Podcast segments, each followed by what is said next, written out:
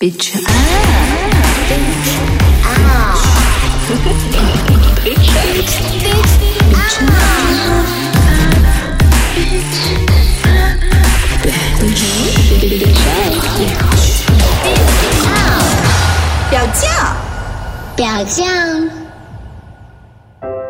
Hello，大家好，这里是表酱，我是主播鸟鸟。然后这一次我邀请了一位亲密关系教练梁毅来跟我们聊一下亲密关系，也就是情感到底可不可以教？呃，梁毅，请你先跟大家介绍一下自己。Hello，大家好，我叫梁毅啊，我是一个亲密关系教练，不过我更愿意大家认识我是一个反压迫教育工作者。哦，嗯，所以你之前原来是做那个反压迫教育的，然后现在突然间转型来做了亲密关系教练，有什么样不同吗？呃，这个经历可以从我做公益人谈起嘛。你也知道，在你的朋友圈里面，我最初是个公益人，然后突突然有一天，你发现我做亲密关系，然后这里面的关系是这样子的，就是最初做公益的时间里面，呃，我是做那种在广州一个支持型的机构给公益人做培训。那支持公益人做公益最主要的做法，就是让大家明白，公益不是去反对什么或者说消灭什么，而是怎么样认。让人变得更有力量，让人与人之间能相互合作。那这件事情是其中一个我做亲密关系教育的的起点了。然后在二零呃一七年的时候，我跟我太太团聚，因为我跟我太太其实是经历了很长时间的异地恋到异地婚。我太太在加拿大，然后我在那个时候我在内地，就在中国内地。然后在我们团聚了以后呢？然后我们的生活里面就其实从没有在一起住到在一起住，中间是会有很多很多的不同的。其中一个最显著的不同就是，当你一起住了以后，呃，双方就会发生很多的生活里面的摩擦，很多的冲突，就是所有的夫妻都会经历的那些生活的小剧场啊，我我们都经历过。但是这里面有个很重要的区别，就是当我发现我跟我太太去经历这些冲突的时候，呃，是有比普通人不一样的一些觉察的，而这些觉察会让我们这些吵架的结果不太一样，以及然后我就反思，哎，为什么我们会不一样？那就会追溯回来，可能是因为我在公益工作的时候接触了非暴力沟通，接触了写作这样的一些技术，然后。就那个时刻，我就我就有一些想法，说，哎，原来这个东西对不仅拿能拿来服务社会，不仅能拿来服务公益领域，原来在亲密关系里面有如此巨大的作用，可以提升我们的生活质量，或者说让我们的生活变得不一样。嗯，所以我就开始在想，这个事情是不是可以尝试一下。然后同时，另外一个同时发几乎是同时发生的事情是，呃，我发起了一个呃活动或者行动，叫家长同行。是因为啊，我从大学开始就很想做教育了，然后我一直在做尝试各种各样的教育，包括乡村教育，就是非体制内的教育，到底它是可以有什么做的空间？然后到后来，我发现所有的教育工作者其实都会告诉你，这个影响孩子最多的不是老师，而是家长。啊，中国的家长是有巨大的，就是是学怎么做家长的一个空间的，就是家长都现在都知道现在。不用领证就上岗，这些很可怕的事情，非常非常多的，不管是叫虐待儿童还是羞辱儿童这样的一些事情。然后，因为在在那个公益机构里面，我还跟呃一个叫救助儿童会的机构一起去工作。然后他们有一个项目是专门叫正向教养，就是如何做不打孩子的教育，所以就接触了他们是怎么做这种。呃，家长教育的怎么做儿童非暴力的这种教育的，所以就也让我产生了巨大的兴趣。怎么样，家长能学会跟孩子好好相处，然后不打孩子？然后这个契机会让我在二零一七年的四月发起了一个活动，叫家长同行。简单来说，就是我我写了一篇文章，然后后来有两百多个家长来报名，说愿意接受我的采访，跟我聊到底家长教育怎么做。他们很有共鸣，他们也觉得家长教育是需要的、必须的、必须学习的。然后很有意思的是，在二零一七年召集了这件事儿以后，我们就我就跟好几十个家长做了访谈，也做了一些调查。然后在做的时候，我就发现家长，呃，对育儿其实现在就有两个需要，一个需要就是那些育儿知识啦，就是一个孩子生出来到底身体怎么照顾啊，到底这个母乳喂养啊之类的这类的关跟生理比较相关的事情。而另一个事情，他们凸显出来的诉求就很有趣。他们说，呃，他们会提到，比如在自己怀孕的时候，自己的老公不支持、不够照顾、不够支持、不够陪伴。然后可能孩子出生了以后，很多很多的事情，大小的冲突，然后在家里面跟婆婆的相处可能不太好，然后老公的表现又不让她满意，就是这种，他们不断会不断不断的提到情感方面的不顺畅，或者叫做呃夫妻相处、两性相处之间巨大的这些摩擦，他们就会说，能不能有一种学习，能不能有一种教育是能让我们彼此懂对方的？然后我就发现了，哦，原来。这个东西是亲密关系，然后他们他们甚至意识到说，他说如果我跟我的先生是终日吵架的，那我的孩子看着我们吵架长大，他们也不可能好啊。所以现在不是说原生家庭吗？如果我们相处得好，那不就是有个好的原生家庭了吗？所以这这些说法就马上让我开了个脑洞，就说啊，对呀，家长教育再往前走一步，再往上游走一步，就不就是亲密关系教育了吗？如果我们把亲密关系、亲密关系处理好，到了孩子呢，就是好的亲子关系，然后教育就就能做通。所以是这么回溯回来，就是一个，所以我是一个教育工作者，走进了一个情感教育的领域，其实是一个这样的过程。嗯，所以你从一开始，呃，在一个叫灯塔计划的，然后是先做乡村儿童的教育，然后后来又做家长的教育，然后现在回过头来说，哦，想到说要从亲密关系开始去做教育，是这样。是。总之就是从小到大都有都有都有做过了。嗯，嗯。对，听起来感觉说这一个过程还蛮呃顺理成章的，但是原来我们想象中说呃那种情感教育啊，或者是亲密关系教育，它其实是带有一种浪漫色彩的。对，就是而且它最主要是针对女性的。现在市面上很多做情感教育的，什么陆琪啊，还有阿雅娃娃。呃，等等的那种情感教育都是针对女性的，好像男性不需要情感教育一样。那你的这个情感教育，呃，有没有一些比较特别的地方？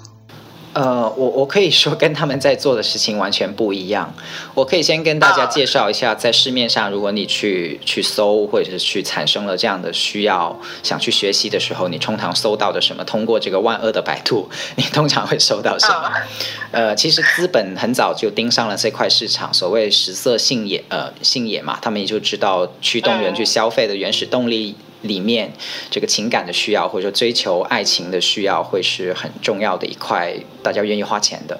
呃，刚才你提到说 A R 娃娃，或者说呃陆琪他们做女女孩子的生意，但其实男生的生意是是很很赚钱的。呃，大家不知道有没有听说过一个一个东西叫 P U A？对，男生很赚钱，其实就是 P U A。P U A 它最初是来源于北美的一个叫 Pickup Artist，就是。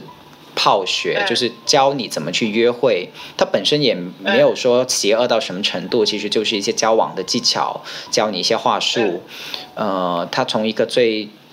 最最底线的程度上来讲，它是无害的，就是只不过是教你怎么说话而已。但是当它传入中国以后，它产生了很多变形，就越来越扭曲了。比如，它从价值观上来说，它会鼓呃鼓励男生说怎么样快速的把一个女生泡到手，然后跟她上床，随即就跟她断绝关系。所以它是基于这样的一种呃交往的模型去做的一个一一种。训练吧，我觉得不应该不不能玷污教育两个字了，它根本就是一种这样的训练。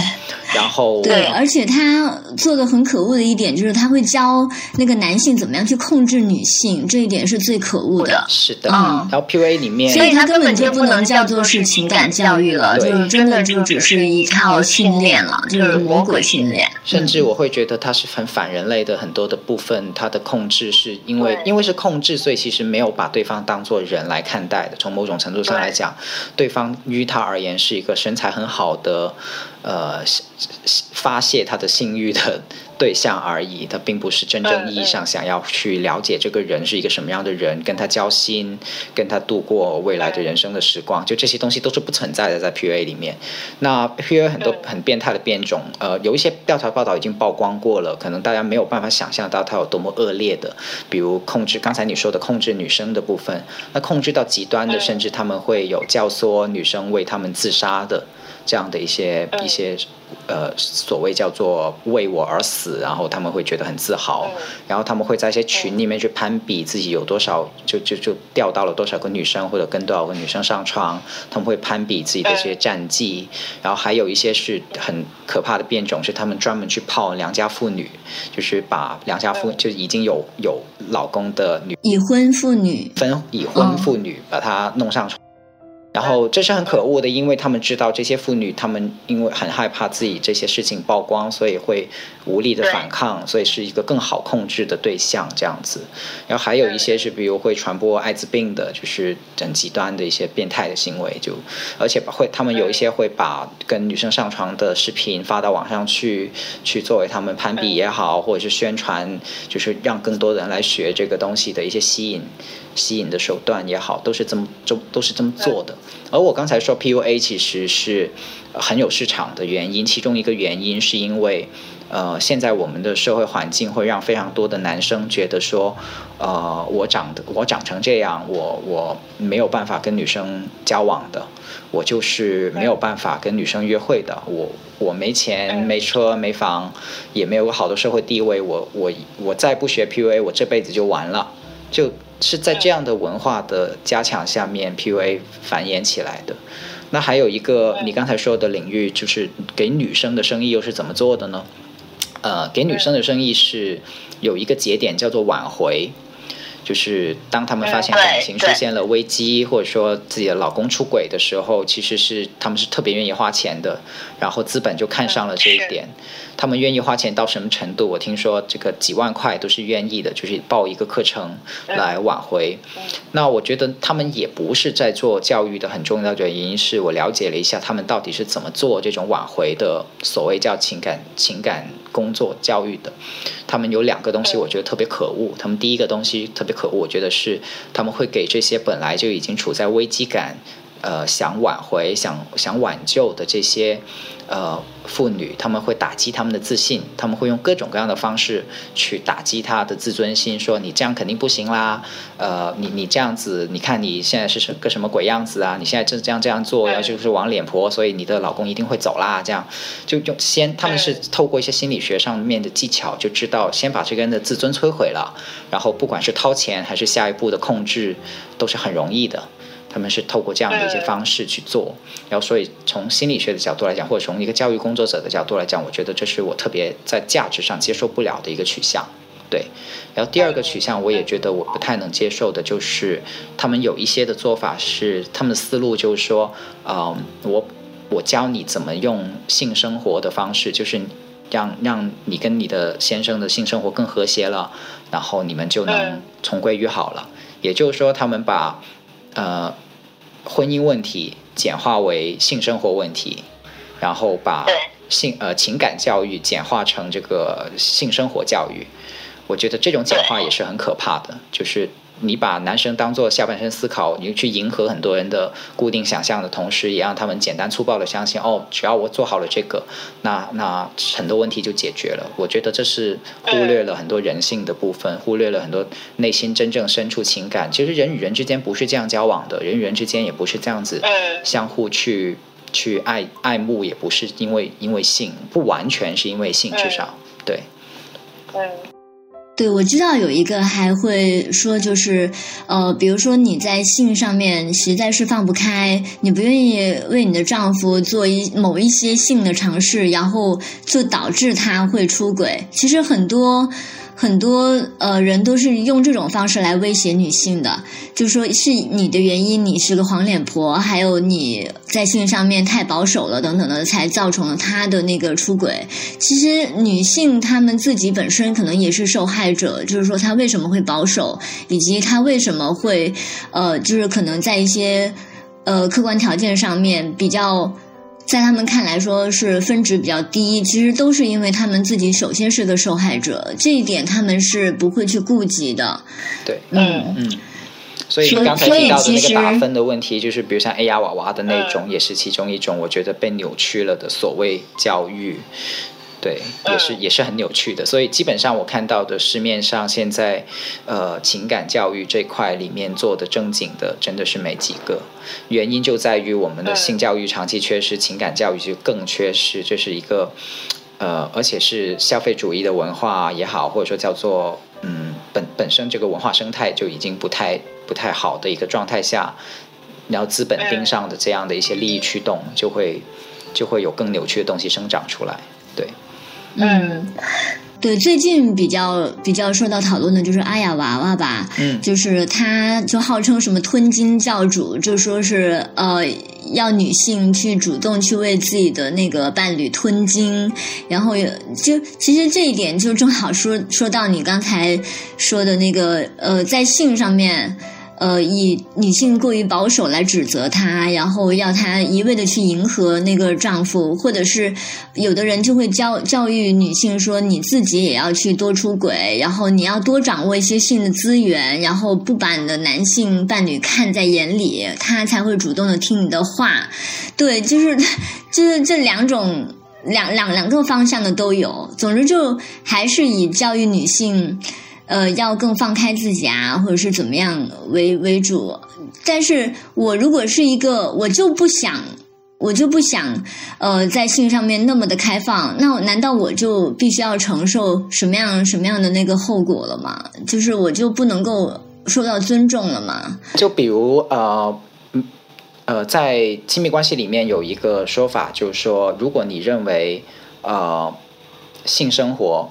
自然而然的就应该是完美的，那你就会产生很多很奇怪的想法。比如说，如果你的你跟你的伴侣第一次没做好，那肯定你可能就会想说，哎，是不是我有什么地方做的不对，或者说他是不是不行，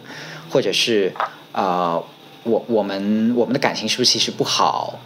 就是，但是我们没有去挑战这个前提，就是谁告诉你说性生活就是很美满的？谁告诉你说性生活一开始就会很顺利的？是谁告诉你的？嗯。但是这些事情是不会被在我们成长过程中去讨论的。我们看到所有电影都是，只要他们是相爱的，性生就那个性生活的镜头就是一飘而过，然后很美好的，但是就告诉你说他们就 就就那样了，然后就很很顺利了，这样就给你一个错觉。但这些错觉很致命。对，就很致命的这些错觉是，对。然后会会产生一些很隐秘的羞耻感，会产生一些很很隐秘的内疚感，有时候是，或者是如果不是内疚，就可能是指责对方。嗯，嗯，对，我觉得你说的这一点很关键。有一个有我最近看一篇文章，他就说是，呃，性生活最美好的时候，其实就是我们最自我感觉良好的时候。就是只有你对自己的自我感觉非常的好，然后你才能够享受到非常放松的那种性性关系和那种性生活。但是，呃，那回到我们刚才说的那种情感关系，其实我觉得性它真的可能是情感关系的一个呃反应吧，或者是一个侧面。就是，嗯，如果你。如果你在一段关系里面感到不自信的话，很可能也是你这个情感关系不是特别对等的，就是他可能是对你有一些压迫，或者是怎么样的。嗯，呃，所以我们能回到，嗯嗯，我不敢说直接 直接这样去去体认，但是我觉得这是很好。我们回到讲关系，讲呃亲密关系的一个一个一个节点，就是嗯。因为有些人他会觉得说，嗯，关系或者说情感，哎，可以教的吗？这样，他会有对有这样的奇怪的地方，他会觉得，嗯，呃，哎，为什么？我我爱的人，我遇到我的命命中注定的人，这个这个东西怎么怎么学？他想象不到啊。对啊，那你觉得是有命中注定的人这这件事的吗？什么 Mr. Right 啊，Mrs. Right 啊？我觉得没有这回事。呃呃，很坦白的讲，我觉得没有这回事。如果你直接直接问我的话，我会这样回答。但是这个回答的背后会有一些东西要补充，很重要很很重要的东西要补充。呃，因为因为很简单，如果你问我，呃，如如果你问我身边的朋友说，哎，你觉得梁毅跟他老婆是不是命中注定，是不是一见钟情，或者说是不是这个很很很美好？所有人都会告诉你，对啊，他们就是梁毅就是找到了真命天子啊，这个他们就是他是他的 Mr. Right。呃，有一句话是这么说的，呃，般配是一个般配不是一个幸运，般配是一个呃努力的结果。就是两个人看起来很般配，其实它是一个结果，它不是因为两个很完美的人相互遇上了，所以才才才成就了这样的般配。这里面是会涉及到很重要的，也是我们做亲密关系教育，我做的觉得是真正在做亲密关系教育，还是不是在做亲密关系教育一个很重要的分界线，就是他明不明白到底是什么观念在主导我们对情感以及对亲密关系的理解。呃，有两种观念是很不一样的，一种叫做宿命型的观念。什么叫宿命型的观念呢？其实就是我们在从小到大看到这些电视剧啊、浪漫爱情故事里面所塑造的那种一个一个女生。然后透过一些什么东西遇到了一个男生，或者他们彼此相遇了，然后他们就开展开始了轰轰烈烈的爱情。然后他们问的最多的问题，其实也是现在情感专栏里面讨论最多的那些问题：他喜不喜欢我？我不喜不喜欢他？他是我喜欢他多一点，还是他喜欢我多一点？是呃我主动还是他主动？到底呃这个？而且这种这种宿命型的观念里面，它会有一个很简单的结论，就是如果你是相信这种宿命型的观念的话，你就有一个很简单的结论，就是我怎么样能让我的亲密关系好呢？那就是遇见对的人嘛。对，所以遇见对的人就会成为这套观念的一个解决问题的方法。那从在这套观念下面，其实亲密关系是不可学的。因为你学来也没有用啊，你就是去遇到对的人就好了嘛，或者说遇到在对的时间遇到对的人，那是最重要的方法，根本没有需要学什么。但是我们说这种观念，它会它会遮蔽了很多东西，它会让日常生活变得变得无足轻重的同时又很可怕。因为有一句话叫做“婚姻就是爱情的坟墓”嘛，你想一下这句话是什么意思？非婚姻就是爱情的坟墓，它的。根本意思就是说，婚结婚之前的那些呃相处或者说过程是浪漫的，是美好的，而随着婚姻，随着关系越来越长的呃往前走，那就是一个下坡路。那就是一个淡薄的过程，那就是一个越来越双方变得麻木，越来越生活变得一地鸡毛，这个生活的小剧场循环上演，但是又是一天一天的无休止的这些痛苦的生活，于是就开始了。这个就是我们现在所说的爱情的观念里面很可怕、很可怕的一个观念，就是长远是没有好结果的，长远是不会好好过的。所以也就为什么会有出轨啊。呃呃，变心啊，这样的担忧以及焦虑，都是来源于这里的。因为大家没有想象过一种在怎么样在长期关系里面能越相处越好，越相处越甜蜜，或者是越相处随着相处的增长，对对方是越越理解的，两个人的配合是越来越合拍的，或者说越来越有默契的。大家就觉得这简直是不可能的，都见都没见过，想都想象不出来，所以这个东西就被遮蔽了。对。那第二种是什么？我把它叫做宿命型以外，对，除了宿命型以外，还有一种叫做成长型的观念。我把它叫成长型的观念。如果你们看《亲密关系》那本书，就是有本很厚很厚的像教材一样的书，叫《亲密关系》，它是美国的心理学专专家写的。它里面也提到了这个区分。另一种的观念就叫做成长型的观念。成长型的观念就是相信，其实爱是一种能力，它是可以学习的。这种学习的能力是奠基于我们。怎么样去学习理解对方，理解对方的情绪，能理解对方内心的需要，并且在生活的日常的磨合里面，怎么样慢慢的变得越来越能彼此的满足双方的需要，而这个部分是非常非常重要，但是从来我发现，在我们的教育里面是很缺失的部分。嗯，包括怎么样去理解对方的原生家庭给他带来的成长的影响。呃，在我的工作坊里面有一句话叫做“每个人内心都住着一个小孩”。我希望每个人其实，当你跟你的伴侣相处的时候，最终你会看见对方内心的那个小孩。然后很多人不知道那个是小孩，以及就第一个反应就是我跟他是如此的不同，我们是不可能一起生活下去的、相处下去的。我我我我接受不了。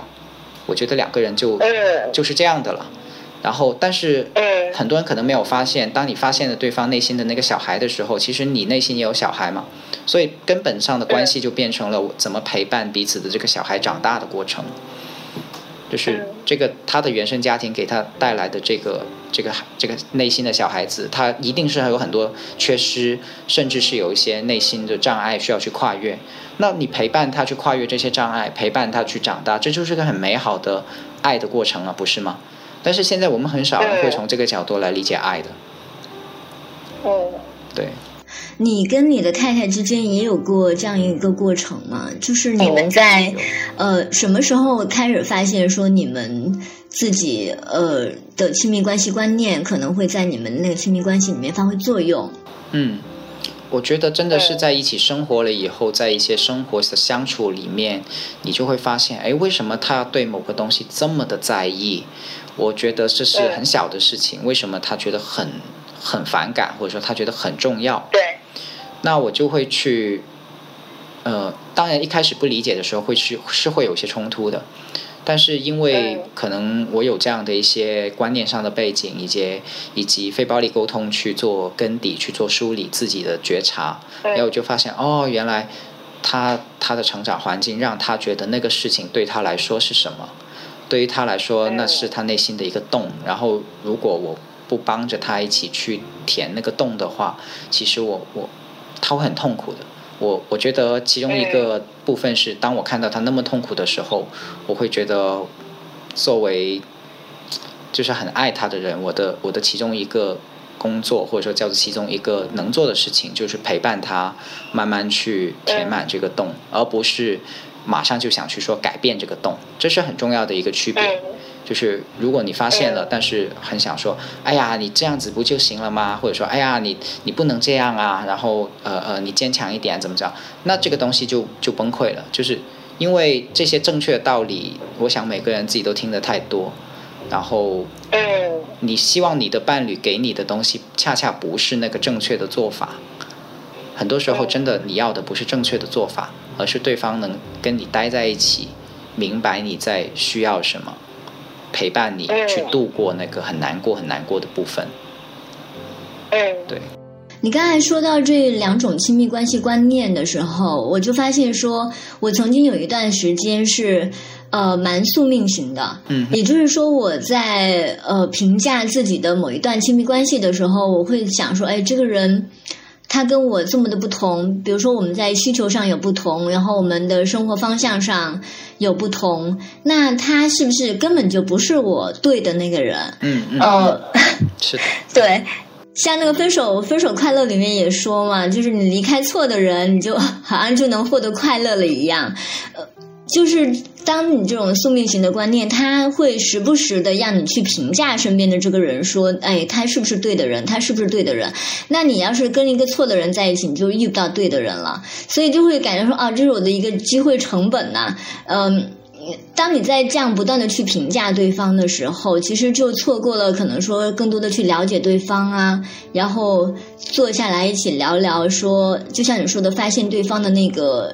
呃内心的小孩。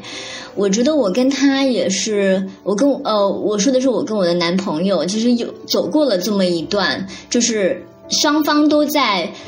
都在内心里面去评估对方是不是自己想要的。嗯嗯，我也我也陪伴他走过了那一段，他觉得我不是他想要的那一段过程。嗯然后呃，然后慢慢的就是我们开始交流小的时候的一些经历，然后就理解说为什么呃。就是在他看来，公平这个事情对我来说为什么这么重要？他是理解不了的。他觉得两个人这么的亲密，怎么能整天说公平不公平呢？但是在我的那个原生家庭里面，因为有很多的那种不公平的事情，所以我会特别在意这个事情。对我来说，这就是我最需要的一种爱。然后，我觉得就是跟他有过这种童年成长回忆的这么一个交流以后，我们的关系慢慢的变得就是更加的自然一些。他能够更加理解我需要什么。我觉得走过这一段，就是真正的去看到对方心里面的那个小孩，也就是最深层、最深层的那种需要吧，可能慢慢就到达了你说的那种成长型的那种观念，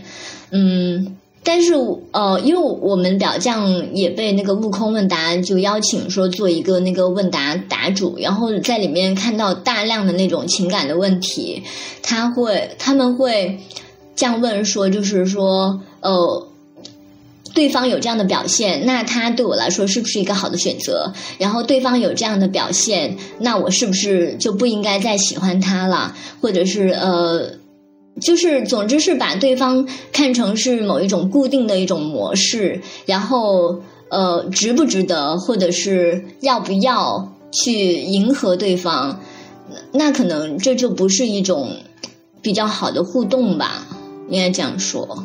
嗯，其实你提到刚才那个部分是很经典的，你会发现在跟你描述你跟你男朋友的交往过程中，你你的描述里面就是一个不逐步。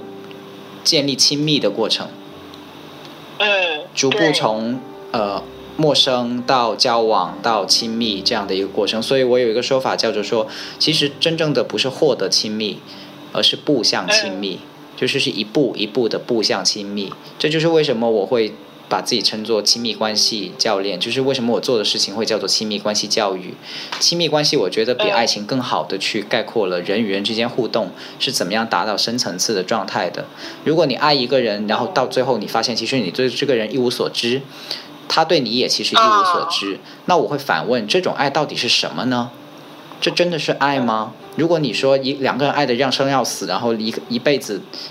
在一瞬，只在一瞬间，觉得有一种偶然的契合的状态，就是像什么电影里面的那个前任，还是说，呃，之之前那部电影叫什么？呃，叫，呃，后来的我们，对，后来的我们里面的那种，就是其实你会发现，像前这种前任电影，就后来的我们那种，他们把对方说的很重要，爱的要生要死，但是其实他们对内心对方的内心深处真正需要什么，真正在想什么。是一无所知的，他们甚至对当年自己的很多东西其实是没有觉察的。我觉得这不叫亲密，就是也不是。你会发现在你刚才的描述里面是很美好的部分，是在于你会发现一个人类是怎么样能理解另一个人类的，而而这个是不经常发生在我们的现代社会里面的。包括你在悟空问答里面所所看到的那些问题跟答案，其实它都是挺自我为中心的。自我为中心的的一个经典的表现，就是其实除了你自己以外。你的外界的很多选择，其实它更多时候不是一个人的形式存在，而是以一个物的形式来存在。就像你逛淘宝一样的，你刚才说的说，呃，这个这个人合适不适合我？其实这种想法，它比较更更接近于你在 shopping 的时候去想到底这款手机适不适合我？你去对比它的参数，你去对，你去对比它的选项，这这两种想法其实是很类很相似，它是格式上来说它是一样的。那相似的，你刚才说悟空问答这种啊。这个人这样的情况，我要不要怎么怎么样？他的关注的焦点其实在自己身上的，他关注焦点是在我做了什么选择以后对我有什么结果。你看，在这个过程中其实没有对方的，对，是是吧？哦，然后我在上面其实还发现有一种，就是他是完全不关心自己的感受的，他只关心说我给对方，呃，就是。对方用一种什么样的行动，然后我应该怎么样去回应？好像说他根本就不知道自己对对对方那种行为是什么感受，然后他想要怎么回应？就比如有的一个女生，她会说：“哦，有个男生每天晚上都陪我聊天聊很晚，呃，那他是不是喜欢我？”然后我就会提醒他说：“那你有没有注意到，其实你每天晚上也花了很多的时间在跟他聊天？那你为什么会愿意跟他聊呢？那你是不是喜欢他呢？是不是能从你自己对他的感受开始，然后再决定说你们要不要发展，而不是说，呃，对方到底喜不喜欢我？他一喜欢我，我就要跟他发展；他不喜欢我，那我就算了，我就不敢再去开启这个关系了。嗯。”哎呀，说起来好像我以前也是这样。你的回应是很好的，你的回应非常好。我觉得很棒的原因是在于你是回到他自身。其实我们最难在生活里面的就是从那种不断的去谈论对方，或者说不断去思考对方，把焦点放在对方身上的那种思维里面跳脱出来，去关注自己。嗯，因为我们之所以有某个行为。根本的出发点还是因为我们自己，而但是如果这个东西不自知的话，那么后面的事情就是就是被生活主导的，就是就是被拉着往前走的，而不是自己做出真正符合自己内心想法的选择。嗯，所以我其实觉得说，呃，你也可以尝试一下，可能开通一些那种情感上面的问答啊，什么，可能从具体的那种情境里面去做一些分析。当然，它是挺花时间了啦，而且你听到很多那种各种各样非常雷同的那种问题，你会觉得有点难过。但是，嗯，有时候想一想说，呃。就像是在跟一个人、一个真实的人那样的去聊天，去慢慢的的跟他说你的意见，我觉得这样也挺有意思，而且很很应该说挺有价值的。我能明白你的在说的，嗯，那就是你现在是用一种工作坊的那种形式在做亲密关系教育吗？对，是的，嗯，嗯。对，我听说你呃，就是比较在意说每次参加有多少个人，那这个呃，每次二十四个人左右，这个人数为什么这么重要呢？呃，很简单的第一个原因就是因为呃，我的工作坊其实不是讲座，也不是传统培训里面那种一个人在上面讲讲讲讲讲，然后给你讲很多的道理，不是的。这也是为什么我会觉得亲密关系教育需要可做。以及要用工作坊这种形式来做的原因，就是它一定需要是参与式的，需要体验，需要练习，需要讨论，需要小组的互动。来去支撑，不仅我在里面作为讲师的价值，更重要是他在小组里面他的同伴跟他的同伴一起讨论、一起去去互动的时候所产生出来的那些价值。所以为什么是二十四个人？是因为会分成四个小组，然后每个小组六个人，就大概一个好的讨论组里面每个组六个人，就是一般不会超过七个人。不会少过五个人，这样的讨论组，他会就是跟小组合作一样的嘛，就是学过 PBL 或者说是一些小组教育的人就会明白这个这个这个容量其实是合适的一个让好的互动、好的讨论、呃好的。好的，这种教育发生的一个单元就是这样的一个单元，嗯，所以呃，我是不可能去接受那种一百号人。其实市面上有这种叫所谓的亲密关系教育，就是一个教授在上面讲两天，然后是三百个人的场，就就都是有的，这种是有的。但是我会很怀疑这样的真正给你带来的改变，就是所谓道理我都懂，但是后面能做的能做到吗？他能给你在在体验上来说认识到那些关键点是什么地方吗？给你带的生活真正带来改变吗？所以工作坊的形式其实是因为我我觉得有一种教育形式要去承载这样的任务，帮助你去觉察，帮助你去认识，以及能带回你的生活。嗯，我自己还蛮同意你刚才说的那个，就是爱是一种能力，然后它。他可能在你你现在采用的这种亲密，就是叫什么参与式的那种培训里面，他能够在学员和学员之间形成一种比较好的互动。当他用用你所说的那种爱的爱的那种方式去表达的时候，可能有人能够给他同样的那个回应。我觉得这种练习其实是会让人在记忆里面会培养起这种呃本能的。所以，我我觉得可能参与式的那种方式会比自己看书或者是看什么讲座要更有意思。嗯，其实因为你之前是善导的，然后我自己也曾经做过你们那个非暴力沟通的那个学员，所以我一直都觉得那几天的那个培训对我来说是非常。呃，影响非常大的，就包括我们表匠三个人，其实他们两个也也有，就是做一些亲密关系的那种学习，呃呃，不对，叫非暴力沟通的那种学习，就有看书啊，有沟通啊，嗯，他们之间可能其实可以看成是两个人已经形成那种非暴力沟通的那种很好的小社群，然后有一个氛围在那里。哦，就是我我们当时讨论的就是说，哦，非暴力沟通它很好，但是等到我们离开了那个环境了以后，回到了现实中，就是要面对各种各样非常复杂的那种关系的时候，还是很难，嗯就是推行那种。推行那种非暴力沟通的那种方式，所以呃，我不知道你的那个学员会不会有担心，说我在这个工作坊里面就像是体验了两天的那个乌托邦的生活，情感乌托邦或者亲密关系乌托邦。那走出这个乌托邦以后，我怎么样用这一套东西去真的去实践，而且。当我一个人参与这个工作坊，而不是跟伴侣一起的时候，他没有对我的这种努力做出回应。我怎么样去处理我的这些失望啊？然后怎么样去继续之类的？嗯，很好的问题。呃，分两个层面回应。第一个关于乌托邦的那个部分，呃，的确他们会在这两天里面体会体会到很多的美好。这个美好会超乎他的想象，就是可能跟在跟我刚才讲的在市面上的那些。呃，真的真的很不一样，以及他在我们的文化里面所所理解的这种亲密关系或者是这种爱情的模式会很不一样。但是我觉得这是有很重要的价值的，就是你让一个人明白什么是美好，他体验过这种美好，他有权利去知道这个世界上正确的爱的打开方式是什么，他有权利去理解其实什么东西是伤害，其实什么东西是误会。以及其实什么东西才是美好，他是有这个权利去知道的，而且他一旦知道了，他就会获得力量。这就是所有教育的前提。其实所有真正的教育都是这样的，你会发现，不管你是做公民教育，还是做我的亲密关系教育，真正美好的东西，你一旦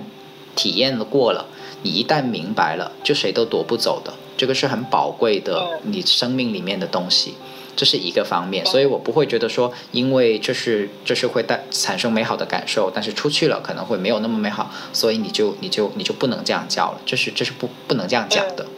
那第二个是，其实是关乎于说，怎么样在实践中更好的获得信心。而不是说我在这里体验了美好，然后去到残酷的现实以后，嘣一声被被打回来了，然后就更加的放弃这个东西，或者说更加的不相信这个东西。我觉得是分不走的。所有美好的东西都是需要不断的练习，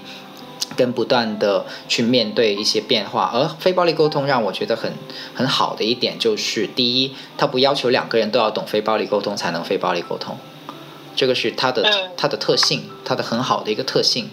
嗯，有一些学员的确会出现一段时间，其实大量的人都会出现的一个时间，就是我自己也遇到过，就是我的太太会很抗拒我用非暴力沟通跟她沟通，这个是其中一段时间会会出现的状态，就是你不要来跟我非暴力沟通，我最讨厌你非暴力沟通，这这是真的会出现的。的原因有两个，一个是呃我的运用方式太生硬了，那个句式太生硬了。然后以至于他觉得这个生硬的句式让他产生了巨大的不适感，呃。但是我们要明白，在非暴力沟通里面，用那个句式其实只是就像小孩子学骑自行车的时候，两边有两个辅助的轮子，它是帮助你在初学的时候先先按平衡的感觉走，你终有一天是可以拿走那个轮子的。现在我基本上能做到拿拿走那个轮子了，但是是需要经历一个过程的。但是在这个过程中，你的伴侣或者说外界给到你不好的反馈的时候，你自己怎么消化那些反对，或怎么消化那些失望？怎么消化那些呃挫败，其实就是一个一个非暴力沟通的过程，就自己跟自己非暴力沟通的过程，自己跟自己觉察，自己跟自己休息跟消化的过程。好消息就是非暴力沟通恰恰就是能帮助去消化这些内部的东西的。所以从本质上来说，如果能这么一路走过来的话，呃。非暴力沟通产生的问题也能用非暴力沟通去解决，所以我不会觉得说这里面有什么绝对不能去去用，或者说遇到了又怎么办的问题。那像你所说的，我遇到了对方不喜欢我用非暴力沟通，那可能我就要去理解他不喜欢用我用非暴力沟通这句话背后他有什么需要，其实没有被我满足。我自己如果觉得挫败，我又是什么需要没有得到满足？嗯，对。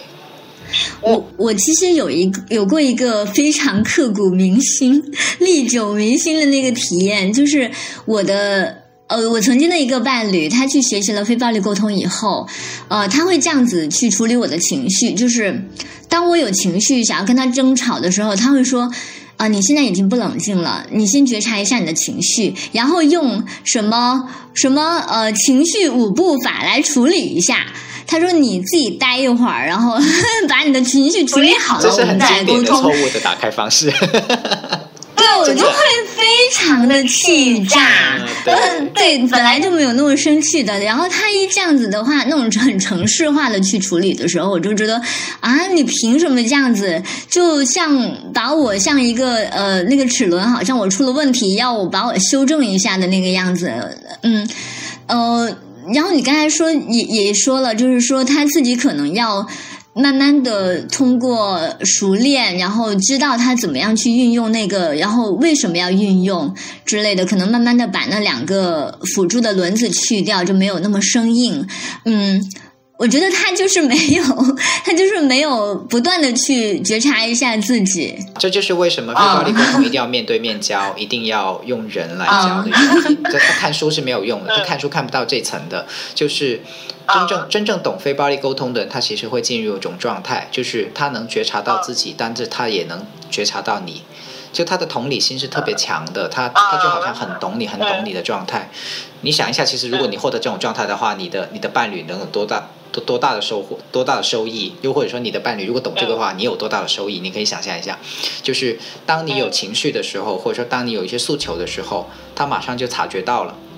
而如果他在那个时候恰好在忙，他没有办法满足，他所他所反映的东西就不是马上就说你这个东西不对，或者说你这个东西先先自己处理一下。其实他真正想说的很可能是我正在忙一个事情，可能暂时没有办法听你说，我们不如再约个时间。就这是双方的需要都被照顾到的一种处理方式。当然，如果你当下还是不行，觉得说我我就是要你马上现在当下马上听我讲，那就会那就会让他能觉察更多，有机会让他觉察更多。其实实际上是是什么情况？就是这些，而这些互动是没有办法透过书本或者说透过一两次的练就。理论讲解完，然后你抱回家去，然后就学会的。它它不是一个理性、完全理性意义上的，就像学数学解题公式一样的，这完全不是这样的一种学习。你你其实之前在文章里面有提到一点，我觉得自呃就是还蛮受启发的，就是你说其实亲密关系的学习，它其实。更多的是从自我的成长开始，而不是说，呃，你学到一种很好的模式，然后拿回去跟自己的爱人去分享，然后要爱人来配合你完成这套模式。我觉得这一点说，呃，很关键的就是说，你把那个重点放在自我的那个成长上面。嗯，你能大概聊一下这一个吗？嗯，很简单呢，比如像现在我的我的太太就是委员长，当然她是不懂非暴力沟通的，其实。呃，他到现在为止 是吗？对，真的，他到现在为止也不太清楚原生家庭的东西，他也不清楚到底我们的文化是怎么塑造了他的很多观念，他也不懂爱的五种语言，就是我从来不会把我课上的事情去搬回去跟他讲的。但是很有趣的事情是，当我内化了这些东西去跟他相处的时候，他的言行慢慢慢慢变得越来越觉察得到。我的需要以及他自己的情绪，他他也自动的在没有学非暴力沟通的情况下，变得越来越非暴力沟通了。比如我会发现，当我很想要鼓励的时候，呃，比如我在开工作坊之前，我都会呃有时候会有一些焦虑的，然后他他察觉到了，他就会打一些话来鼓励我。这从非暴力沟通的角度讲是非常非暴力沟通的，就是他察觉到了我，然后鼓励我，对吧？嗯。但是这个不是透过我把一个系统塞给他。或者说我我我告诉你这个东西用非暴力沟通来说，其实是可以这样处理的。哇，那就惨了，马上马上会被骂死了。对，但但是如果你自己做出了一些改变，或者说自己有一些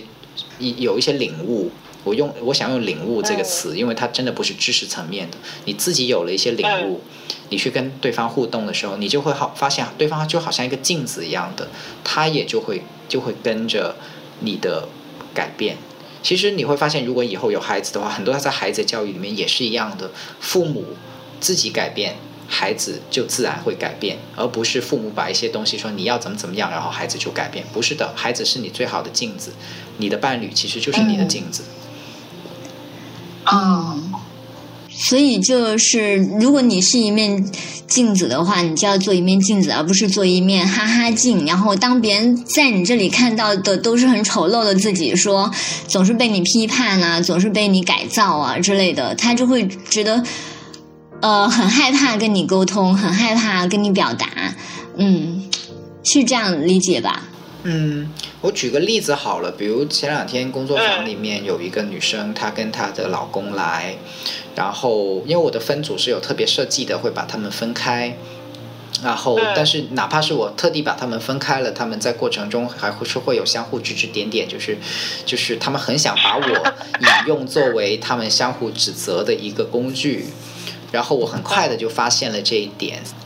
但是经过了工作坊里面的一些学习或者说一些练习，其中的女方就明白说：“哦，原来我一直对他的以为爱他的方式其实是控制，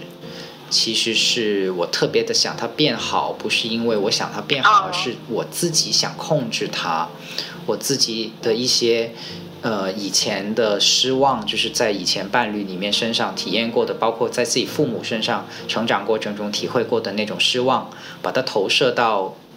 现在的先生身上去了。所以我就看他就怎么看都不顺眼，我就觉得做这个不行，做那个也不行，然后我就很想去骂骂他这样。但是这个东西是很需要去觉察的。如果如果他他自己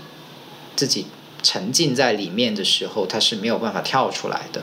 这个东西会需要一些引导也好，或者说需要一些，就是需要一些教育的过程，让他明白哦，原来我自己在这里面扮演了这样的一个角色。原来我期待我投射了这些东西在我先生身上，所以我觉得他怎么怎么样。然后他的先生也也到后来也发现哦，原来我一直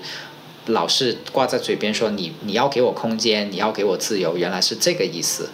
跟自己的经历是是有这个东西在，然后以及投射了一些什么东西在他的伴侣身上，说，呃，想要获得自由这些，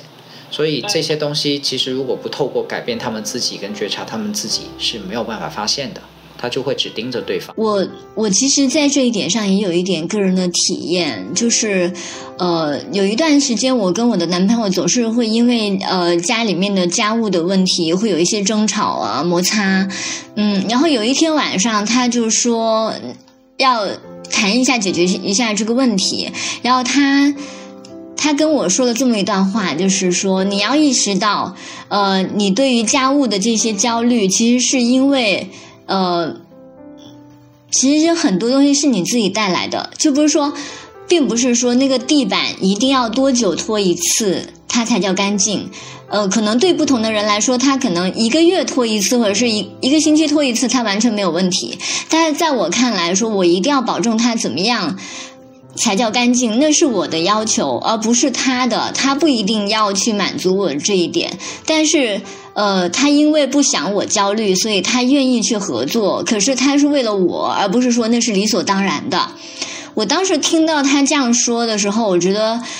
他一方面有在照顾我的需要，就是说为什么我会有那种需求，有那种呃整洁干净的那种需求。另外一方面，他也要我自己觉察，说呃觉察一下我对他的那个要求，他的本质其实是。想要控制他，然后来满足我的那些需求，嗯，然后第三个，他的这种沟通就让我知道说，哦，其实并不需要去控制他，也能够满足我的那各自的需要。我就会，当然他的需要其实就是我不要在 在这个问题上跟他有一些摩擦，对，嗯，哦，我觉得他的这种态度，虽然他。肯定是不知道什么叫非暴力沟通的，但是他用的这种，呃，就让我会觉得他很在意我的需求，并且他会懂得说，我不管用什么样的那种形式表达我的焦虑也好，呃，需求也好，呃，我的对他的要求也好，他会去跟我真正的那种内在的需求去对话，而不是说哦你的态度这么差，我就不要理你了；你的态度很差，我就只能对你态度很差之类的。嗯，所以我觉得他也是给我做了一个很好的沟通的那个样板。嗯嗯现代人归结问题的方法，就是解决觉得所有的问题都最后一般会归结到沟通问题。这是很有意思的一个现象，就是如果你问所有的人怎么样能让夫妻关系更好，怎么样能让亲子关系更好，怎么样能让伴侣关系更好，他们回答说我要想学沟通。但但很有趣的同时，与此同时很有趣的一点是，其实没有人知道沟通到底什么叫什么叫做好的沟通方法。通常的一种想象就是沟通要心平气和，沟通要坦诚，这是这是嗯学员们的答案了，这不是我胡诌的，就是好多场里面我问他们这些问题的时候，他们的回答是这样子的，然后我就知道问题在哪里，就是其实我们对沟通的沟通是缺乏理解的，就是对沟通这件事儿到底是怎么发生的，是缺乏理解的。嗯。是缺乏想象的。嗯。而非暴力沟通其实嗯给了我们一个比较深度的，就是你把这个沟通切开，它到底为什么你会？其实哪怕是你刚才说那个那么温暖的例子，有些人听到了，呃，她的男朋友这样子说，她的反应不一定像像是像你这样子的温暖的感觉，或者说觉得爱的感觉，他可能是觉得受到了指责，他会觉得受到了指责，他会发飙。嗯而这个现象在嗯非暴力沟通里面，我们会称之为柴狗的耳朵，就是当你带着柴狗的耳朵的时候，其实你听到什么都是对你的指责。那这些当然我不现在今天我们不不不可能详细的去谈非暴力沟通里面的技术的部分，但是我只是想说嗯，如果我们明白呃沟通有多么的不容易，可能我们就能有更多的理解去说，那好的沟通到底是怎么来的？它是真的只是态度问题吗？他真的只是坦诚就可以了吗？还是说我们到最后需要被迫承认，甚至是有点被迫的承认，它就是一种能力，它就是需要练习，它就是有一些你可能一开始不懂的人性跟方法在里面。嗯。嗯。你刚才提到了一点坦诚，当然就是我们可能很多人他一提到沟通，就真的会觉得说啊、坦诚是最重要的。嗯，其实我觉得坦诚也非常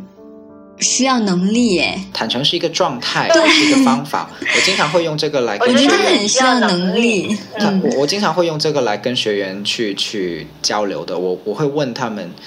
到底沟通是一种状态还是一个方法？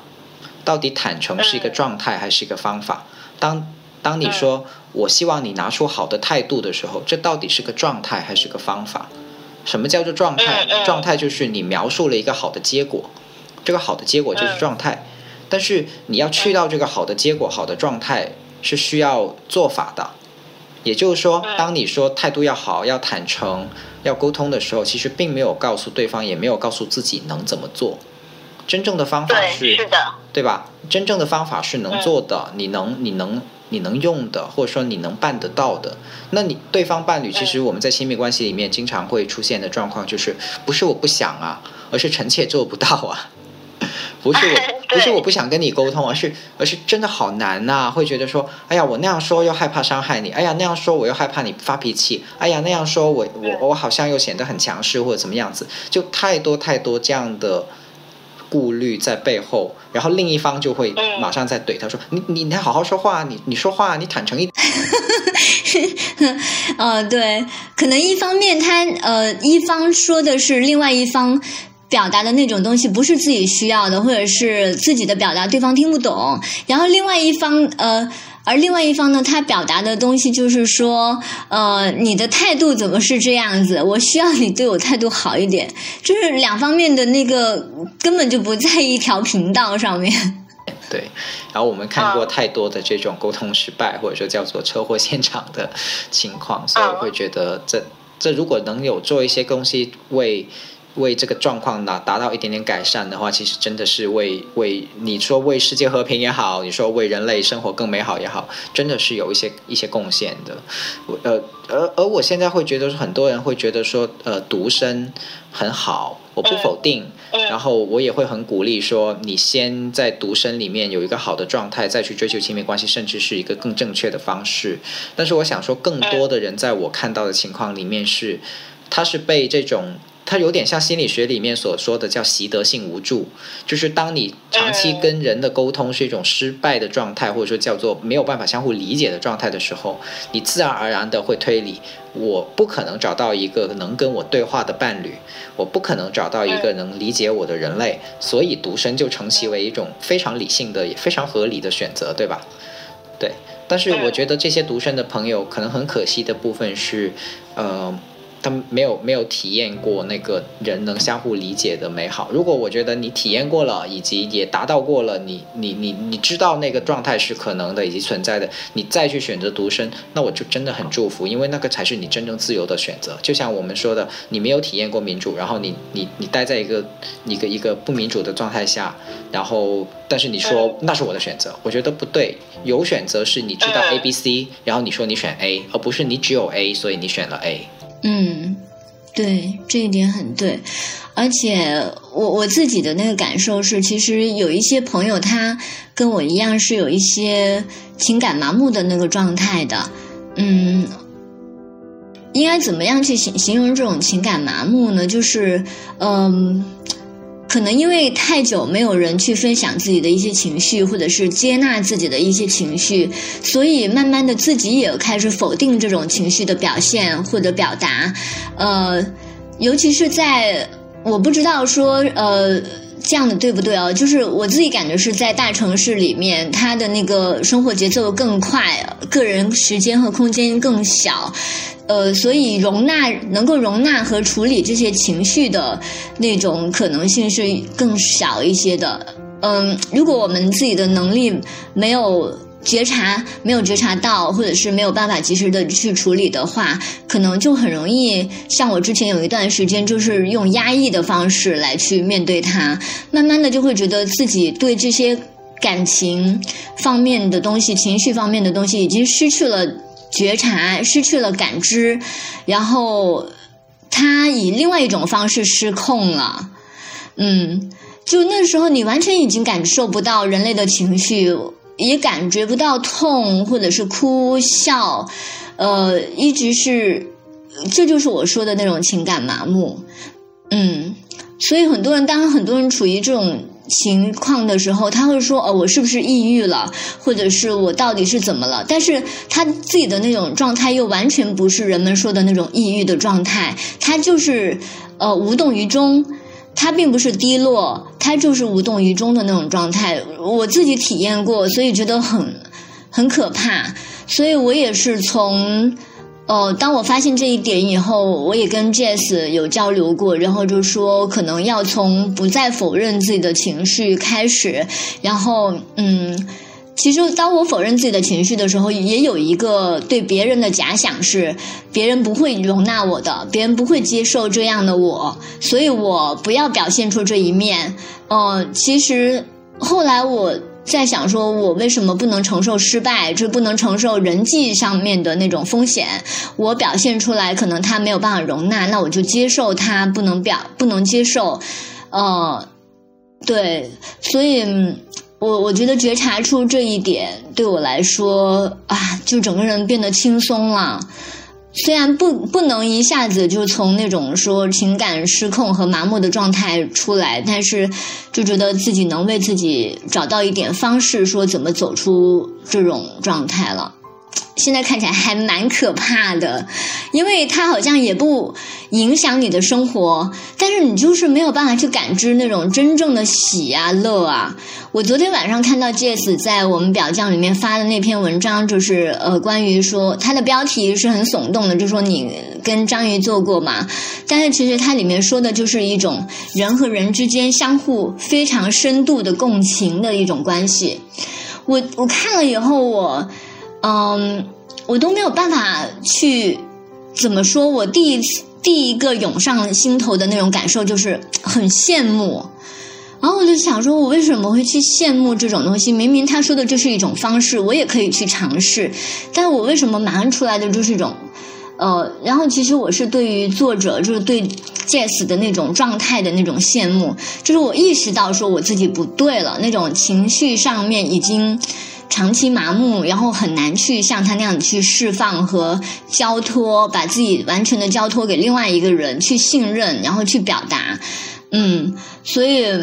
我也在想说他是怎么样去营造这种相互信任和交托的关系的。然后就在那天晚上，就在那昨天晚上，我就跟我的男朋友说了一些我长期以来的那种困扰。然后那些困扰是我一直觉得，哦，我告诉他他也不能怎么做，我只能自己去好好的处理好就好了。然后两个人生活可能更平静一些，没有这么费力。呃，但是当我跟他沟通了以后，他的确是马上就。花了一些时间来跟我去聊我的这些烦恼，嗯，比如工作上的事情啊、收入啊等等的这些我长期焦虑的事情，嗯，然后我就发现哦，他是能接受我的，他能他能够容纳我、接纳我的这些东西，我觉得对他来说可能很麻烦的东西，但是他都接过去了，然后我就会觉得哦，这种。彼此信任的，以及我能够去信任的那种关系，就是这样子。从我自己的那种冒险开始，看起来是冒险，其实最后它的结果也无非就是可能一次失落或者是什么。然后我接受了就好一些。我就希望说以后更多的去表达自己，不害怕，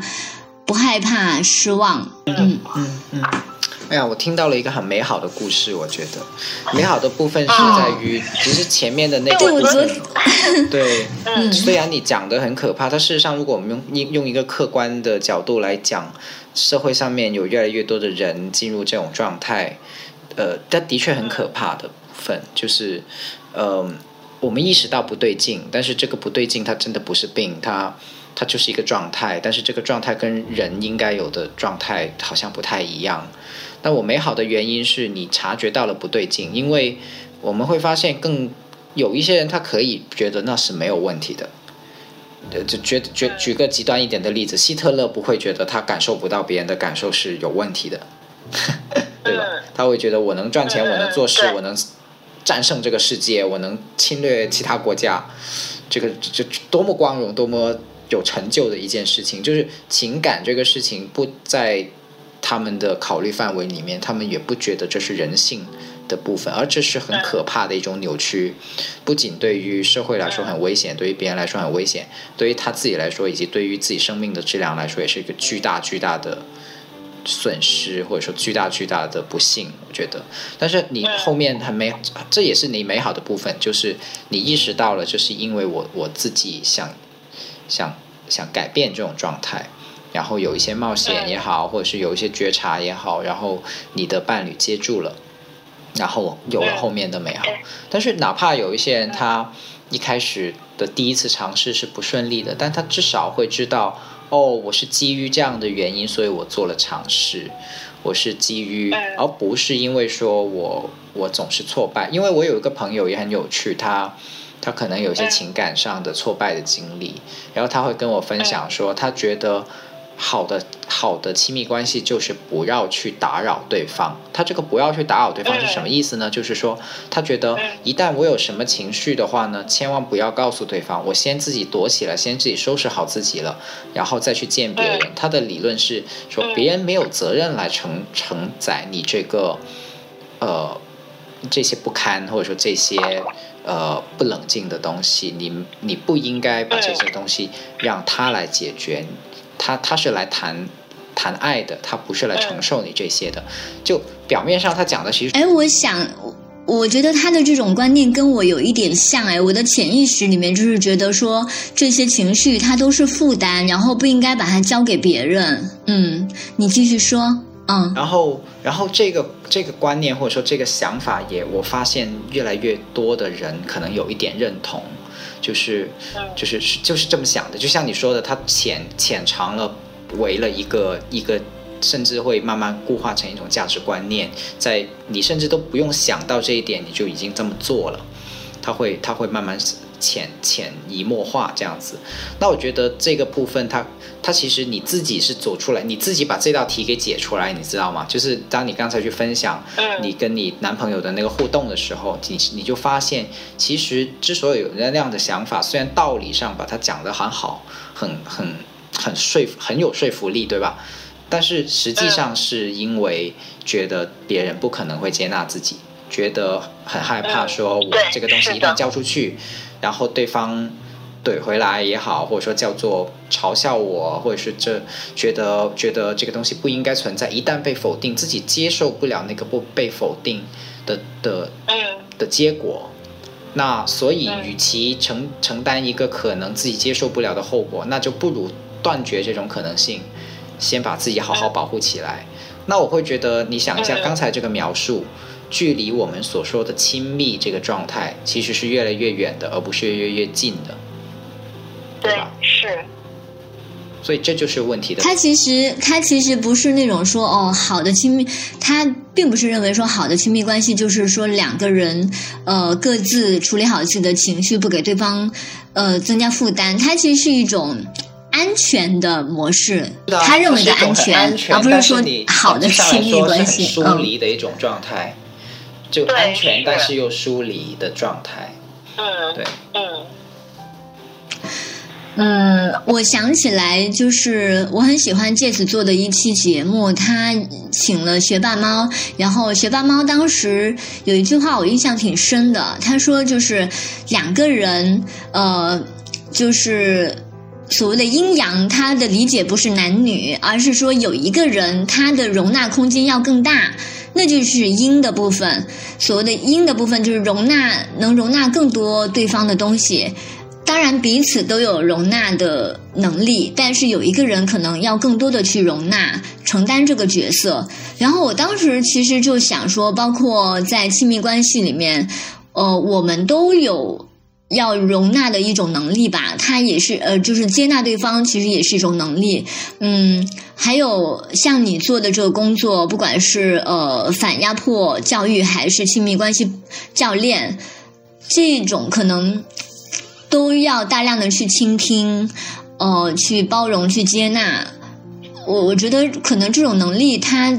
在小的关系和大的关系里面，其实作用都是显而易见的。嗯，包括我最近体验到一个，就是我进了一个呃家暴受害者的群，然后我在里面，我就感觉到说，里面的所谓的负能量太多了，就是每个人就会有一些人，他反复的在群里面。就是表达自己的一些情绪啊，就比如说今天又被呃父母责备啦，呃，然后情感上的虐待啊等等的，他们会反复的在里面说同样的情况，但是却长期都没有办法离开这种情况，嗯。我进去的时候，其实我是不理解的，我就不知道说这样的群有什么样的意义呢？大家只是在不断的往里面丢负能量，但是他的那个群主就很有智慧，他就跟我说，他说，呃，可能这样的情绪在别的地方是得不到接纳的，的，在别的地方是没有人倾听的，别人都会觉得你是负能量，觉得你是怎么样的，呃，而且。我我之前看过一个，就是说，呃，朋友圈应该怎么发的一个 清单，就是说，你要在里面表达正能量的东西，你的那种负能量的东西要尽量的少。你要表达你是一个有用的人，你要表达你有价值，你有趣。所以我就想说，你呃，那那我们那种所谓的负能量的东西，到底可以去哪里？我也是因为在这种。呃，大家都教导说，你要表现出好的一面、积极的一面，表现出你很有价值，呃之类的，所以才慢慢的不知不觉的压抑了自己的那那种负负面的情绪，然后就会觉得没有人会接纳他，没有人会愿意，呃，甚或者是像你的朋友一样说的是，没有人有责任去接受这些。然后，当那个群主他提醒我这一点的时候，我就发现哦，真的，我们太需要有人去接受这些东西，太需要有一个空间去容纳，让人去不断的哭也好，闹也好，反复的也好，然后懦弱也好，这些东西都要有一个空间去容纳它。对，所以我当时就觉得。对，我就觉得说，哦，我就觉得说，嗯，那个群它原来真正的那个作用，可能就首先就在那里。对，是的，对，嗯。我们非常非常渴望被理解、被接纳，而像你刚才说的这种群，它提供了一个接纳的的容器或者是环境，让他在外界都不被理解、都不被接纳的的环境里面有一个地方可以让他待在那里，是很重要、很重要的支持来的。你让我想起来，呃，之前工作坊有一个参加者，呃，她平时是一个很爱笑的女孩。然后他参加完我参加我工作坊的时候，第一天就已经开始哭了。就他在他的小组里面分享的时候，他就在哭。那他的组员一开始是不理解的，然后到了，但是到了结束的时候，他他结束的环节他又哭，并且哭得很厉害。但是我我在旁边的时候就感受到，他每说一句话，他都为什么哭？是因为他知道这个地方能接受他的眼泪，他在这个地方可以放声大哭，大家是接受他的。大家是尝试在理解他的，而他讲的每一句话基本上都是在讲他的家人从小到大让他不要哭，呃，他想做的很任何的事情不答应他，他想要的一些东西从来没有得到理解，所以当我当我回应他一句话说你可以待在这里的时候。哇，他哭的好崩溃，就就崩溃，就崩出来了，那些真的是崩出来了，涌出来了。他，我看到他整个肢体动作都是很想去去压住自己，不要来哭。嗯。而这个是他多年被压制的本能，就是他的手脚，他的手放在胸口，就是一个往下压自己的状态。但是他的眼泪就不断不断涌出来。但是我说那个眼泪不是负能量。那个眼泪，为什么我说你能待在这里？这句话，他他马上就涌上来的这种感觉，是因为他觉得他终于被允许待在一个地方，他终于被允许去去做自己想做的事情，他终于有一个地方可以接纳他，是他是感动的哭，他不是悲伤的哭，不是那种痛苦的哭。所以这是很宝贵的，就是他哭的那种，可能一开始他是某种委屈，但是后面的那种哭，可能就是真正的那种能量已经出来了。对，其实我是觉得有一些被压抑的情绪，它里面是蕴藏一种能量的，就是它看起来它是负面的，但是其实它也是。个体对很多东西、对这个世界的一种理解，那为什么这种理解不被重视？这种理解要被压抑？嗯，然后很多人其实大家都愿意做一个让人开心的人，嗯，但是。就是很很少有人会觉得说我能够去敞开，我不那么快乐，然后不那么所谓的正能量、积极的一面。其实我们对情绪有重大误解的，在这个地方，我们老是说，呃，我是很讨厌正能量、负能量这个说法，或者说好的情绪、不好的情绪，我非常讨厌这个说法。原因是什么？但是我有更好的方法来代替这个说法，也就是非暴力沟通里面对情绪的看法。情绪只有需要得到满足以后的。所表现出来的情绪，以及因为需要没有得到满足，所以展现出来的情绪。我们现在所说的那些负面情绪，比如说什么焦虑啊、呃委屈啊、受挫啊等等这些情绪，其实它的本质是因为你有某个需要没有得到满足，所以有这样的情绪。而另外的一些情绪是需要得到满足的情绪。我们在这两件事事情上面其实都是忽略的。我们忽略了什么？我们忽略了负所谓的负面情绪背后潜藏着需要我们。表达情绪并不是要我们去说绑架对方，这是错误的打开方式。就是我在哭啊，你有没有看见我在哭啊？你还不过来？但是事实上，我们的生活里面到处都充斥着这种用情绪去绑架对方，或者说被情绪绑架的这种这种行为模式。就是我也是因为这样，所以我们害怕哭。就有人说嘛，我哭，我我我自己伤心就算了，我更害怕别人因为我哭给我递纸巾，就让我更难受了。我我除了应付我自己，还要应付你。就但是这个其实是情绪错误的打开方式，这个情绪完全错误的打开方式。另外一个呃，所谓叫正能量这些开心的东西，它的打开方式其实也没有很对，你知道吗？就是我们很少有人懂得说，我察觉到了我的快乐、我的喜悦，然后去庆祝它。我们很少去庆祝我们生命里美好的部分，这个是对好多中国人来说都是好陌生的。比如说，你考试，呃，拿了好的成绩，然后自己很开心，或者说我刚做成了一笔生意，我我收到了一笔钱，我好开心，然后你就是说我好开心啊，去大吃一顿吧。但是其实这个情绪背后是潜藏着你一次庆祝的机会的，你可以去梳理好了以后去庆祝，好好的去庆祝自己的这些喜悦。但是在我们的文化里面或者在我们日常里面是缺失的，而相应的在负面情绪这里或者说叫做我们说的那些所谓负能量里面，我们也没有发现负能量的背后是连接我们这些需要的线索。我们往往都是用负能量啊，要不就是哭一场，然后明天起来就变好的了；要不就是说，哦，你不要哭啊，你压抑，呃呃，好好处理你自己，不要表现出来，否则别人会怎么怎么样。就是这都不是正确情绪正确的打开方式。我们没有在正视情绪，很大程度上是因为我们缺乏正确的打开方式，所以自自然因为情绪一直都是被这么错误的打开、错误的运用的。所以也就倾向于要压抑它。我们不是故意要压抑他才去压抑他的，而是每每都是哭就被勒索，别人哭，然后我就你比如你你你的女一个女朋友哭，然后她的男朋友一定要过去安慰，对吧？这种这种模式让人觉得情绪就不是个好东西，是这个互动出了问题，不是情绪本身有什么问题。哦，可能还有一种就是我们会。过于形式化的去处理一些事情，比如说庆祝或者是悲伤。当这种时候的时候，我们好像现实中已经存在了很多的那种仪式。你要么就是呃固定的庆祝的仪式，像你刚才说的去大吃一顿呐，或者是呃举行个婚礼呀，呃什么派对啊之类的。呃，要么呢就是呃悲伤的仪式，就是呃。遇到什么不好的事，一定要点蜡烛，一定要怎样怎样的。但是这些仪式可能它里面是呃一种情绪的结果，但是它没有办法回应所有的情绪。它呃某种程度上来说，可能还是一种逃避。嗯。其实我有过一次跟一个前任的分手，就是当时我是觉得，呃，既然我们两个分手了以后还是朋友，那有什么好好难过的呢？嗯，呃，然后当时我还拉他一起去看了一场那个什么相亲相爱的电影，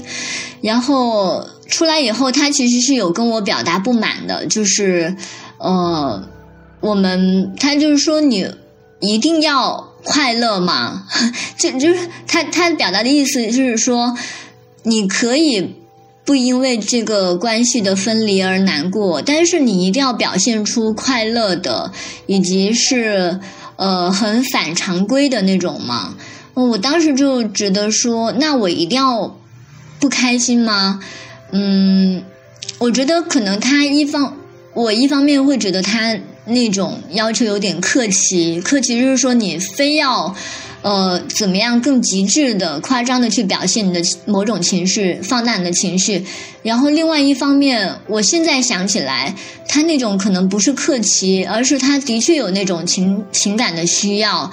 嗯，虽然我们还是好朋友，但是某种程度的上来说，那个关系已经有了一种区分了。所以他想要用用一种嗯，比如说，或者是沟通，或者是两个人静静的去体体验一下那种情绪流动的那种时刻，用这种东西来回应他自己的需求。我当时是没有体察到这一点，没有回应到的。嗯嗯嗯，在我们的文化里面，男生是男生是很不被理解成有情绪的。嗯 嗯，好，对，是我当时是，嗯，如果如果再重来一次的话，可能我会，或者不用再重来一次，我待会儿会给他发个短信，告诉他说，我现在终于理解了他当时的那种需求。嗯嗯嗯嗯，很美好。哦，对，我们今天其实本来是呃要聊什么亲密关系教练的，但是我们到最后好像是自然而然的聊到了很多的关于自己个人情绪啊，还有沟通这种真正的那种沟通，就是了解自己、了解对方以及接纳。嗯，可能这个跟你在文章里面说到的那一点也是。呃殊途同归吧，就是说，其实个人的成长才会有那种成长型的亲密关系。你想一下，刚才在聊的过程中这么多，其实一直一直会慢慢慢慢的发现，当我们越来越去谈情绪、去谈沟通的时候，其实你会越来越清楚，怎么样做叫做亲密，嗯，对吧？就是对，这个事情距离我们在大众想象或者说媒体里面听到的那些东西虽然有些遥远，但是经过今天晚上这么多的对话讨论。我想大家会慢慢对爱情跟亲密有一个更更更深的理解吧。嗯，我是想用这样的方式来去讨论的。嗯，可能那种亲密，我刚才感觉到很重要的一点，可能首先是一种接纳吧。嗯，这是很重要的部分。有时候也需要一点冒险精神。是的。嗯嗯。真的很谢谢你，梁毅，就是今天来跟我聊的这一场，我觉得聊得很痛快。其实也是，呃，梳通过你的梳理，其实我是有慢慢的去梳理我自己的那种呃亲密关系一路走来的那些东西，而且会发现中间有有一些我错过了的东西，就比如说我刚才说到的，我没有去及时的回应对方的那种需求的时刻。嗯，其实一开始，呃，我们我在对阿雅娃娃的那一套，我就说现在市场太缺少真正的那种情感教育，所以阿雅娃娃这一套才大行其道。呃，然后你主动来跟我说，其实你在尝试一种呃新的那种，应该说是一种真正的那种情感教育的方式吧。嗯。我当时其实是不太了解，也不太有信心的。但是我在做功课的时候看了你写的那些东西，然后知道说你为什么觉得做情感教育是呃有必要的，还有你为什么能够做情感教育。然后到今天跟你聊，我就会觉得说，这也是我跟你建立一个亲密关系，就是呃互相信任的这么一个过程。的，嗯，我就觉，我觉得这一个过程也很美好。谢谢，我也聊得很美好。我觉得，呃，重点是我觉得，呃，因为以前我是这个不是我的舒适区，为什么？是因为我自己本身做媒体的，所以我会很担心，在跟别人用这种节目的方式去谈亲密关系的时候，会很难把一些体验的部分。就就这就为什么我用工作坊嘛，所以我就我就以前是其实挺回避这种受访啊，或者说用用用。就有些人会觉得说你你为什么不搞微课？你搞微课，就有更多人能听到。但其实是，我知道那个缺失的部分在哪里。但其实今天我也等于突破了我一个舒适区，来来去做这样的对话。然后我结束了以后，我就觉得哎，挺没还挺挺好的。因为有一些我预想着谈不下去的东西，或者说谈不到深入的东西，其实可以的。在跟你谈的时候，我发现其实可以表达的，不一定说对话就表达不出来。然后可能透过这样的方式让。更多人能理解那种状态，或者哪怕是能想象那种状态，我觉得都是很美好的，那都是很好的开始。嗯，对，嗯，呃，可能有听众他一开始听的时候会觉得，呃，你介绍了很多东西，还有我们会对你的那个课程有一些讨论，会怀疑说我们这个是一个广告。其实我对，呃，我我可以跟大家解释一下，其实梁毅他是我朋友圈里面。呃，认识了很多年的朋友，虽然他自己的确是在做一个收费的那个培训，但是呃，我们这个应该也不算是一个商业广告，而是我自己的确是，呃，的确是对他的信任，所以。呃，我觉得这些话题他也是一个可以聊的人，就包括我为什么在里面提到我的很多亲密关系的那种实实践和体验，也是因为我我感觉到说梁毅他是一个能够接纳我的这些体验的人，嗯 嗯，对，所以我其实虽然没有收他的广告费，但是我也还蛮，就是经过这一个多小时的谈下来，我也还蛮推荐说，大家如果觉得有需要的话，或者仅仅是好奇的话，也可以关注他的微信公众号，叫做“有点凉意”，凉就是清凉的凉，意就是意思的意，对吧？呃，关注这个公众号，然后了解他的一些。培训，他今年好像就是今年在国内有八场培训，对吧？呃，这一季有八场，这一季呃，我每年会有两季，就是春夏季跟秋冬季，然后现在是在做春夏季的这个八场，做到第四场，然后但是报名基本上报满了，是没有办法报春夏季的。如果有意思，对，如果有兴趣的朋友会可以预定下一季，但预定下一季大概现在定了预定了一半吧，然后所以。对我的工作坊，可能呃，所以这也是为什么我不不太需要宣传的原因，因为我其实是没有办法接受太多太多的报名的。对，如果大家感兴趣的话，当然会非常开心，大家来了解以及来呃体验，或者说来尝试带上伴侣来。呃，我相信会会有很多很不一样的体验，因为呃，我觉得很很高兴小老师来这样子帮我打广告。但是我觉得，因为我自己原来做新媒体的，我觉得打广告有两种广告，一种是你去了以后你骂这个给你介绍的人，另一种是你去了以后呢，你会感谢这个给你介绍的人。然后我有一点点信心，如果如果你来了，我觉得是会是后者，所以我会很感谢小鸟的这个介绍。对，我觉得你们不会骂他的，你会你们会谢谢他的。哦。我也是有这样的信心，不过我是觉得说，如果报不上名的话，其实关注一下你的微信公众号，然后可能你有时间的话多，呃，就比如说开设一些什么那个情感问答呀之类的，可能也会对对能够帮助到一些人。呃，当然也想邀请你，就是说我们呃表匠微信公众号也可以开放，就是说到时候请梁毅来回答大家可能五到八个问题，就是你可以把。把你遇到的一些情感、亲密关系方面的一些问题，然后可以发到表匠 FM 这个微信公众号后台，然后我们会选取一些，请梁毅帮忙，呃，做一下回复，我们会贴到那个微信公众号上面。嗯，嗯，这也是顺便帮我们微信公众号打个广告。嗯 嗯。好的，梁毅，那辛苦你了，今天晚上呃陪我整整聊了两个小时。没事，我觉得很愉快。嗯嗯，好，那我们今天先再见，然后之后呃，如果有一些其他的那个话题合适的话，也欢迎你再次来做客。好啊，嗯，我们回头见。嗯，好，回头见，大家拜拜。拜拜。我的青春